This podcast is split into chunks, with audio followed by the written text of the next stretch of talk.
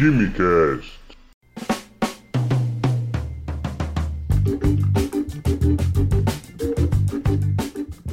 Alô, gênios, apreciadores de Química e Ciência desse Brasil. Senhoras e senhores, eu sou o Vinícius e sejam bem-vindos ao Quimicast. E o tema de hoje é...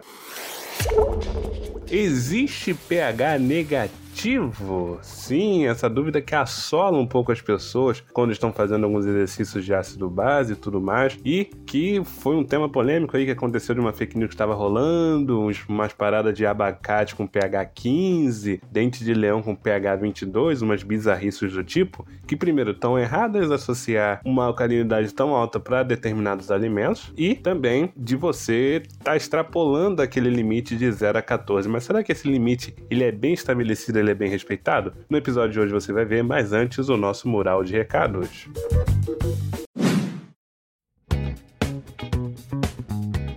O recado número um eu sempre peço para compartilhar qualquer episódio do nosso podcast com um amigo, certo? Esse é um tema bastante legal, uma curiosidade bastante interessante, então, se quiser compartilhar esse, compartilhe. Mas tem uma playlist aí cheia de outros episódios para você compartilhar também. Basta escolher o seu preferido e mandar para o seu amigo, tá bom? Vamos aumentar a nossa podosfera com isso e produzir um conteúdo cada vez mais difundido nas redes. Recado 2 é que chegamos em abril, finalmente, e no final deste mês nós temos o CONDEC, o Congresso Online Nacional de Química, que está chegando à sua segunda edição, agora com apoio da SBQ, Conselho Federal de Química, Sociedade Brasileira de Ensino em Química. E, para você que não conhece o CONDEC, ele é um evento de caráter técnico-científico destinado a acadêmicos, profissionais e simpatizantes da química e áreas afins. O evento ele tem como objetivo disseminar o conhecimento sobre a química para o maior número de pessoas possível, incluindo também aquelas que estão distantes dos grandes centros do país e que enfrentam diversas dificuldades para estar em contato presencialmente com eventos, assim contribuindo cada vez mais para a popularização da ciência e da tecnologia. O Condec desse ano, segunda edição, será apresentado de 27 a 30 de abril e o link das inscrições para você se inscrever e participar vai está no post. Vá lá, se inscreva e não perca. Informação bônus, vai ter mesa redonda comigo lá. Então, se isso é uma motivação para você se inscrever, se inscreva, tá bom? mas vá que o resto do evento tá muito bacana. Palestrantes de alto gabarito, alta especialidade e experiência. Vai ser um evento muito bacana para você.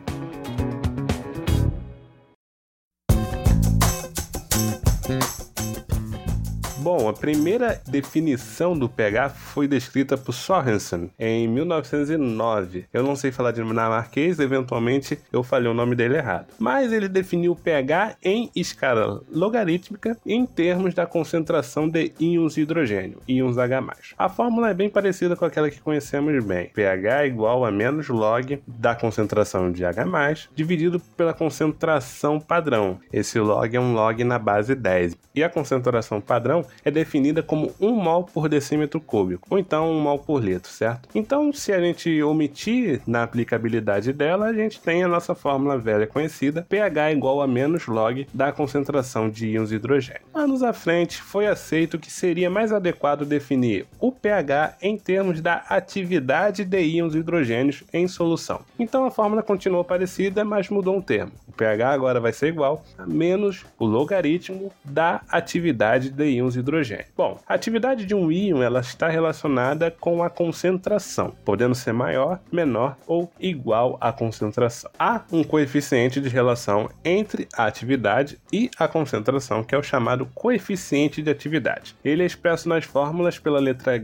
grega gama e vem multiplicando a concentração do íon. Assim você tem que a atividade é igual a gama vezes a concentração do íon. No caso do H+, a atividade do íons H+, é igual a gama de H+, vezes a concentração de íons H+ que, que acontece? O coeficiente, logo também a atividade, vai depender das interações que os íons hidrogênio vão estabelecer em solução. Se temos uma solução diluída comum, as interações íon-solvente estão presentes em sua maioria. Com isso, o coeficiente assume valores bem próximos a 1 e, nessa situação, a atividade dos íons e a concentração podem ser consideradas iguais. É aqui que podemos usar concentração no lugar da atividade nos cálculos de pH sem nenhum tipo de problema. A questão é que quando temos soluções concentradas, você deixa de ter apenas interações íon solvente e passa a ter também interações entre íons do soluto. Ou seja, além de você ter interação íons de hidrogênio com a água, você tem interações entre íons hidrogênios e também entre íons hidrogênios e seu contra-íon, porque o íon hidrogênio não vai estar lá sozinho. Você não tem como ter uma solução com H apenas. Você tem que ter um contra-íon, que vai ser um íon de carga oposta que vai estar presente ali no meio. No caso, por exemplo, de uma solução de ácido clorídrico, vai ser um íon cloreto, um ânion cloreto, que vai ser o contra-íon dos íons H+. Enfim, só que o que acontece? Quando você passa a ter essas interações entre os íons do soluto, o grau de ionização do ácido diminui um pouco, e com isso, o coeficiente de atividade passa a assumir valores diferentes de 1. Quando isso acontece, a aproximação de que a atividade é igual à concentração passa a não ser mais válida. Nesse caso, então, da acidez, o limite máximo de concentração de íons hidrogênios ou de íons hidroxilas para poder considerar que a atividade é igual à concentração é de 1 molar, 1 mol por litro. Acima disso, a solução é considerada concentrada e não podemos aplicar essa aproximação. A partir disso, temos a nossa escala de pH, que tem como valor mínimo zero, onde a concentração de H é igual a 1 mol por litro, e o valor máximo de 14, onde a concentração de íons hidroxila é de 1 molar, 1 mol por litro. Apenas cálculos teóricos são capazes de estimar o valor da, do coeficiente de atividade. Para evitar todo esse trabalho, quer dizer, para facilitar um pouco a vida comum, é bem recorrente utilizarem a concentração comum, também conhecida como título, para expressar uh, a concentração de soluções concentradas. Essa concentração comum é aquela que você conhece, que é expressada pela massa do soluto em um litro de solução. No meio científico, costuma-se utilizar outros tipos de funções para determinar determinar a acidez de soluções concentradas. A mais conhecida é a função de acidez de Hammett. Essa função, por exemplo, ela mede a capacidade do meio, ou seja, ácido mais solvente, de doar prótons, de doar íons H+. E assim, é um novo jeito de expressar a acidez sem ser por pH. Você deve estar se perguntando, tá, mas dá para medir pH negativo ou maior que 14 ou não? Desenrola logo. Eventualmente pode ter alguém impaciente com essa introdução. Mas convém dizer aqui que já há artigos, artigos inclusive da Journal of Chemistry Education, fonte confiável, na qual tem o registro de valores de pH menos 1.7 e menos 3.6. Ah, mas isso é numa solução comum em laboratório? Não, isso isso foi registrado em nascentes vulcânicas ricas em HCl e ácido sulfúrico e em outras águas de minas ao redor dessa área vulcânica. A determinação desses valores de pH exigiu a utilização de soluções padrão de ácido sulfúrico para as quais se calcularam as atividades por métodos adequados. O que acontece então? Não dá para você chegar com um pHmetro, com um potenciômetro comum de bancada de laboratório e medir a concentração até mesmo do seu ácido sulfúrico sulfúrico concentrado da bancada, vai dar erro, porque os instrumentos padrão comuns que a gente tem são feitos para trabalhar nessa escala de pH de 0 a 14. Se você quiser trabalhar em outras condições, em condições extraordinárias ou fora da concentração, mais concentradas, você tem que fazer algumas adaptações, tal como foi feito nesse estudo. Ou então você só expressa a concentração de ácido sulfúrico 98%, concentração de uh, ácido fosfórico 85% e por aí vai. Você não se preocupa em expressar aquilo como pH de solução, mas sim você volta a falar em termos de concentração.